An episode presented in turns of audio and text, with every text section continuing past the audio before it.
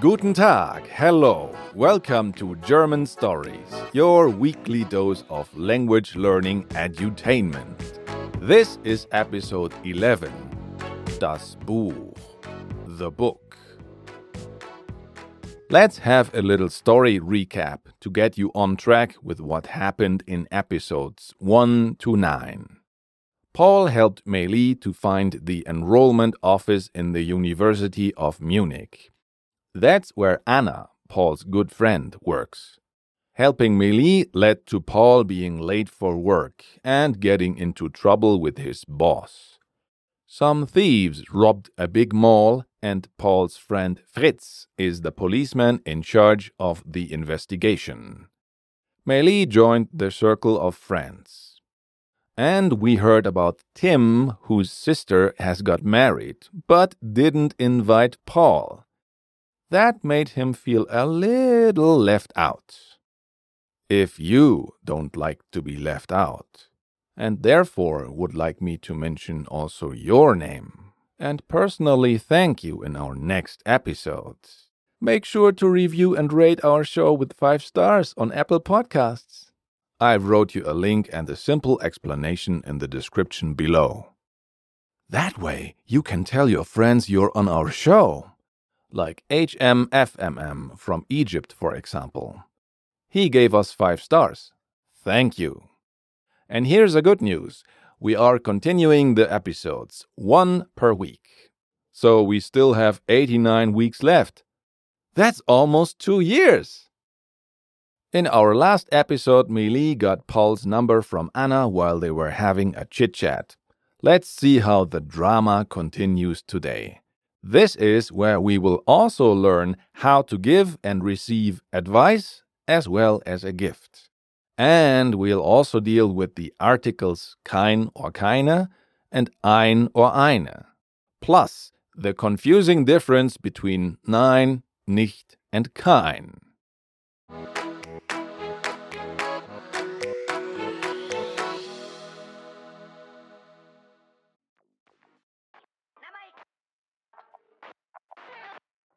Und? Ist die Wohnung gut?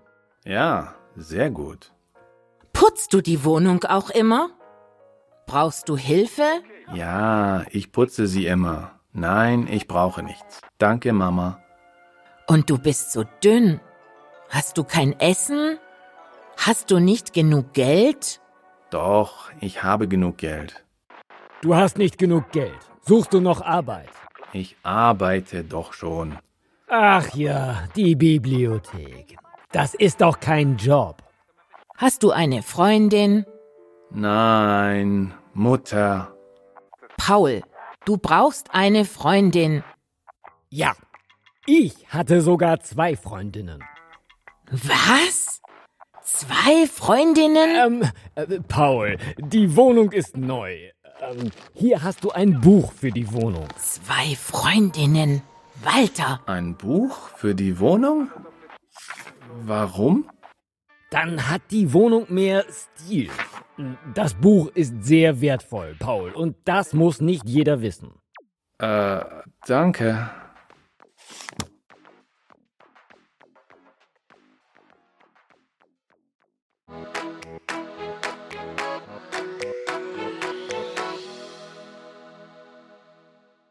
And now let's repeat this key part of the story. Please speak after me. Und ist die Wohnung gut? So, is the apartment good? Ja, sehr gut. Yes, very good. Putzt du die Wohnung auch immer? Also, do you always clean the apartment? Brauchst du Hilfe?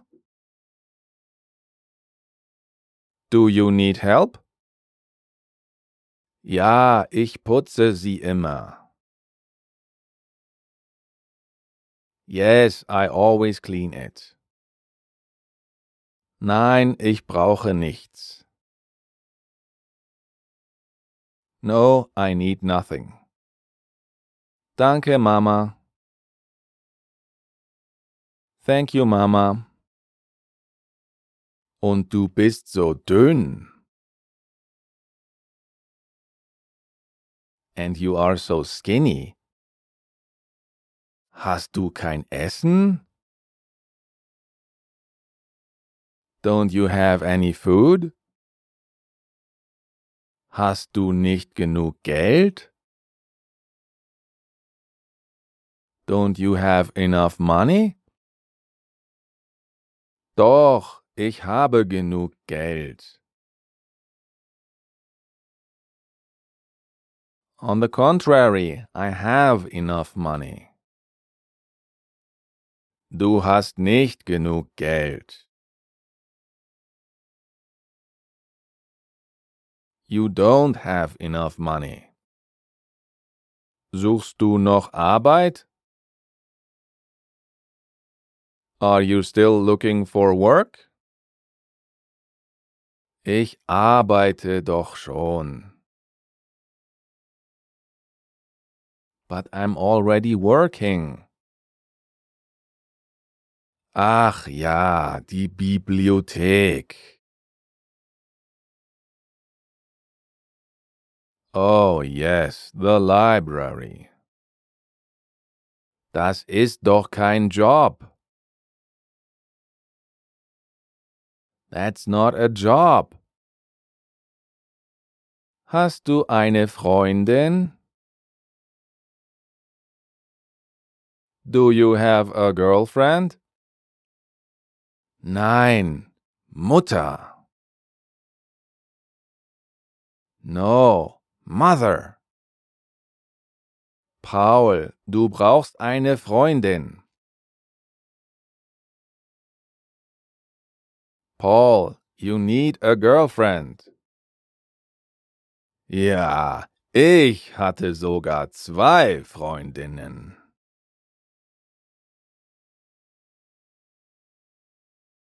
Yes, I even had two girlfriends. Was? Zwei Freundinnen? What? Two girlfriends?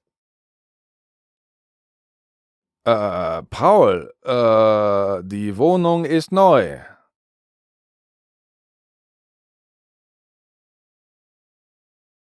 Uh, Paul, uh, the apartment is new. Uh, hier hast du ein Buch für die Wohnung. Uh, here you have a book for the apartment. The meaning is here, please take it. Zwei Freundinnen. Walter.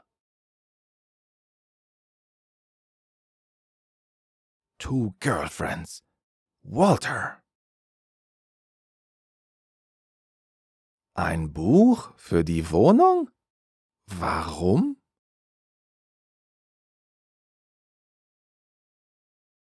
A book for the apartment? Why? Dann hat die Wohnung mehr Stil.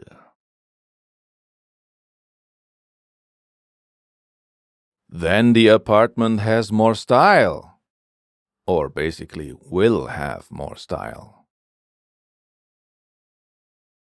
Das Buch ist sehr wertvoll, Paul.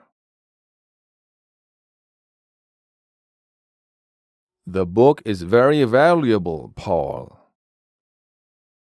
Und das muss nicht jeder wissen. And not everyone needs to know that. The meaning is, it will make your apartment more stylish, and it's very valuable. Don't spread the word.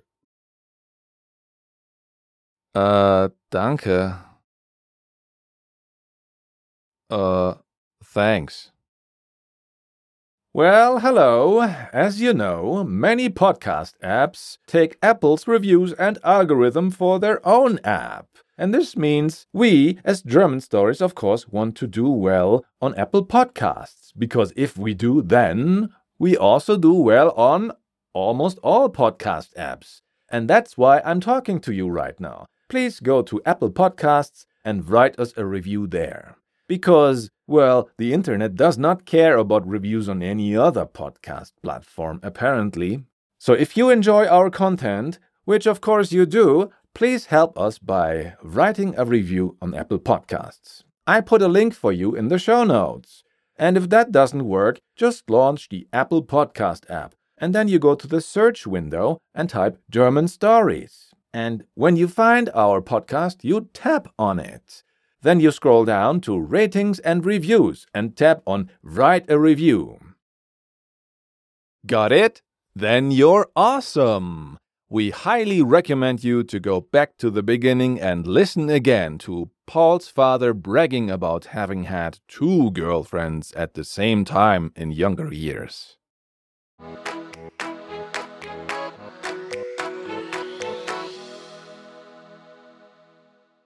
Let's look at today's little piece of grammar.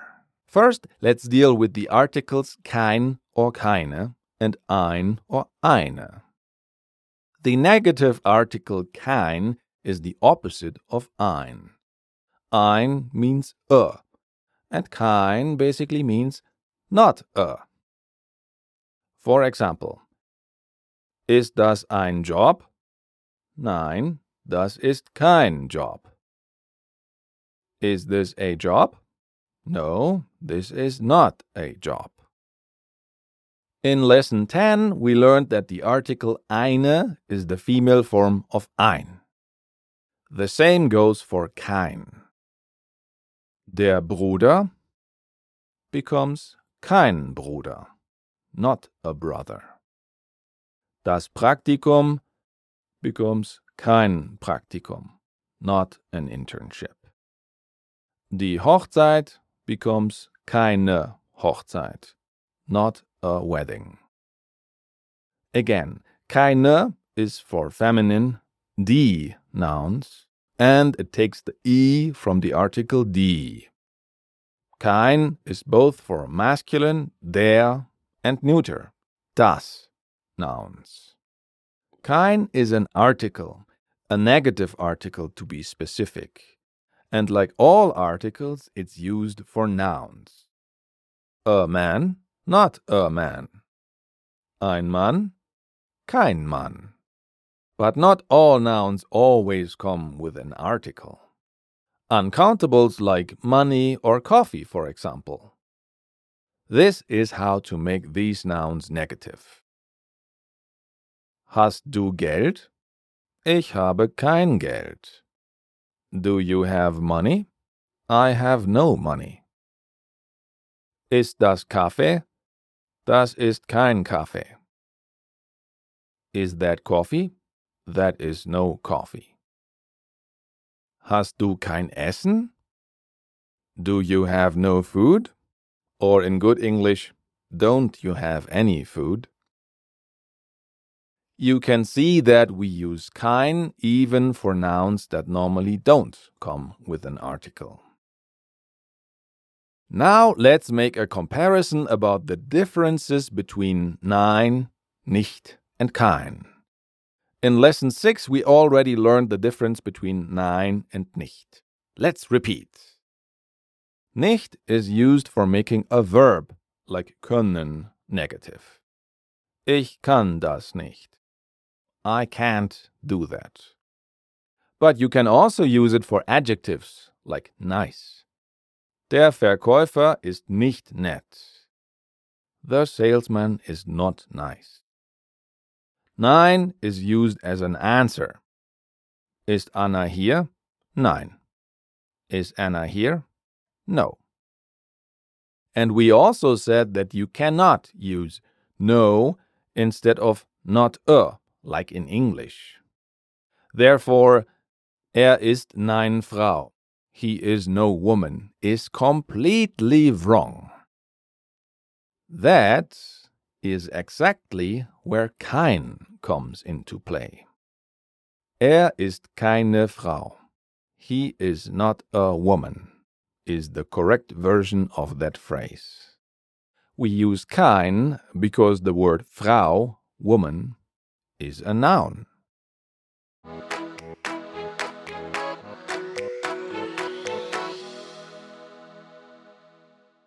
We hope you understood what happened in today's part of the story.